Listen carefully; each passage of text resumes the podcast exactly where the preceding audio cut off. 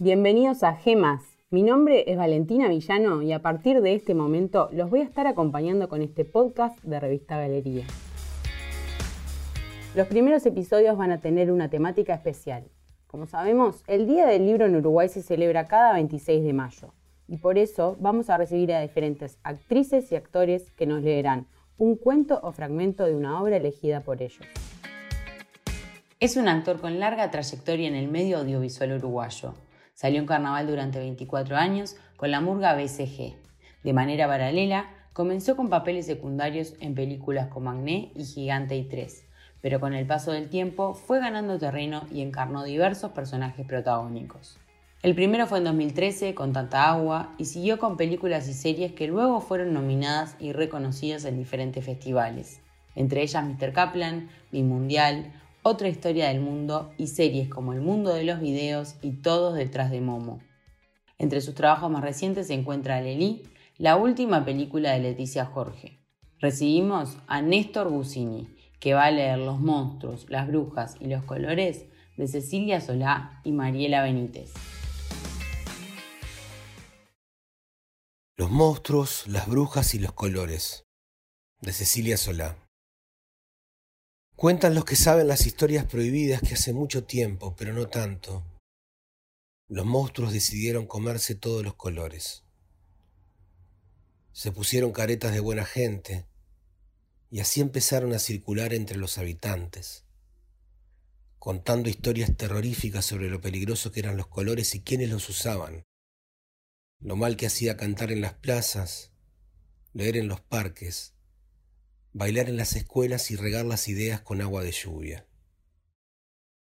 Muchos les creyeron y los monstruos aprovecharon para pedirles que dijeran los nombres de aquellos vecinos que más alto cantaban, más colorido pintaban, más ideas enseñaban y más libros leían, es decir, los que más colores tenían en sus casas y sus almas.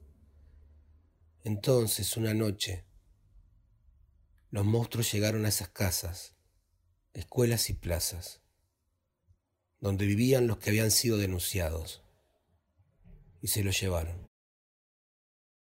Mucha gente los vio, pero pocos dijeron algo, algunos por miedo, otros porque estaban de acuerdo con los monstruos, y otros simplemente porque estaban ocupados en otras cosas.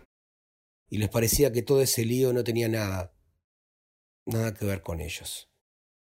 Así de a poco los monstruos iban devorando uno a uno todos los colores de ese reino. Se comieron el verde esperanza, el azul emoción, el rojo apasionado, el anaranjado de las ideas, el turquesa de la imaginación, el amarillo de las carcajadas y el rosa chicle de las sonrisas.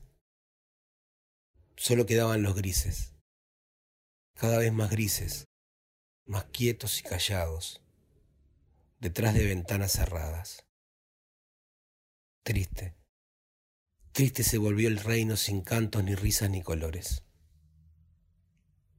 Los monstruos se llevaban los colores y a las semillas de esos colores, porque sabían que si cortás un árbol, pero dejás las semillas, ese árbol vuelve a crecer más alto, más fuerte y más verde que nunca.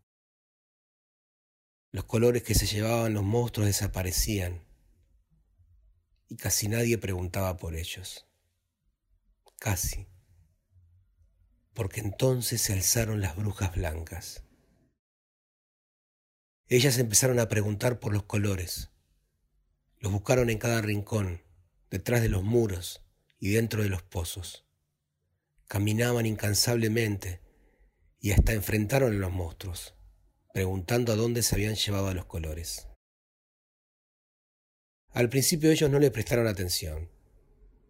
Después trataron de asustarlas hasta que se dieron cuenta de que no tenían miedo. Luego intentaron comérselas. Pero cada vez que lograban comer a una, aparecían más. Las brujas blancas querían a los colores de vuelta y no estaban dispuestas a detenerse. Los monstruos empezaron a retroceder. Los habitantes del reino empezaron a despertar del miedo.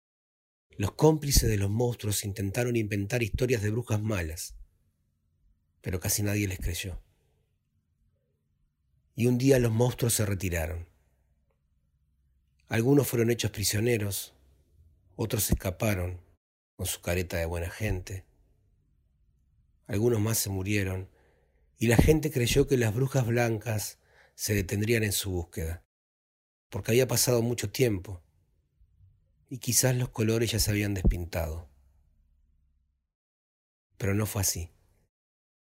Las brujas blancas continuaron revisando cada piedra, cada muro, cada pozo, cada río, cada monte, en busca de los colores, porque sabían que en algún lado los monstruos los habían escondido, los habían engañado, haciéndoles creer que eran monstruos ellos también, que siempre habían sido monstruos y que su destino único era ser monstruos y no colores.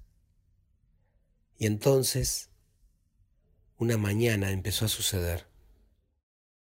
Encontraron un color, un violeta intenso, que había sido formado por la pasión del rojo y la esperanza del azul, y se parecía un poco a ambos, según donde le diera la luz. Y después encontraron una carcajada amarilla, una esperanza verde, un gesto magenta, unos ojos marrones, unas trenzas coloradas y unos rulos chocolate.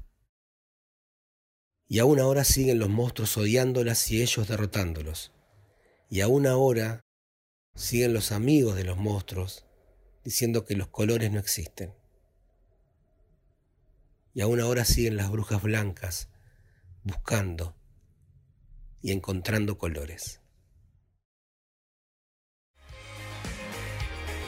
Néstor Busini nos explica por qué eligió el cuento Los monstruos, las brujas y los colores de Cecilia Solá y Mariela Benítez.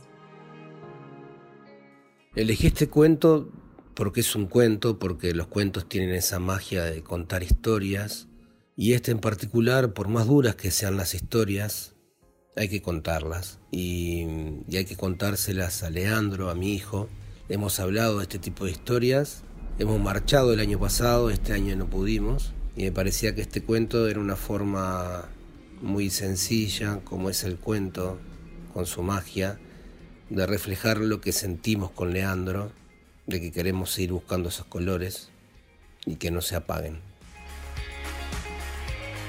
Le agradecemos a Néstor y a todos los que están escuchando. Nos reencontramos en el próximo episodio de G, el podcast de Revista Galería.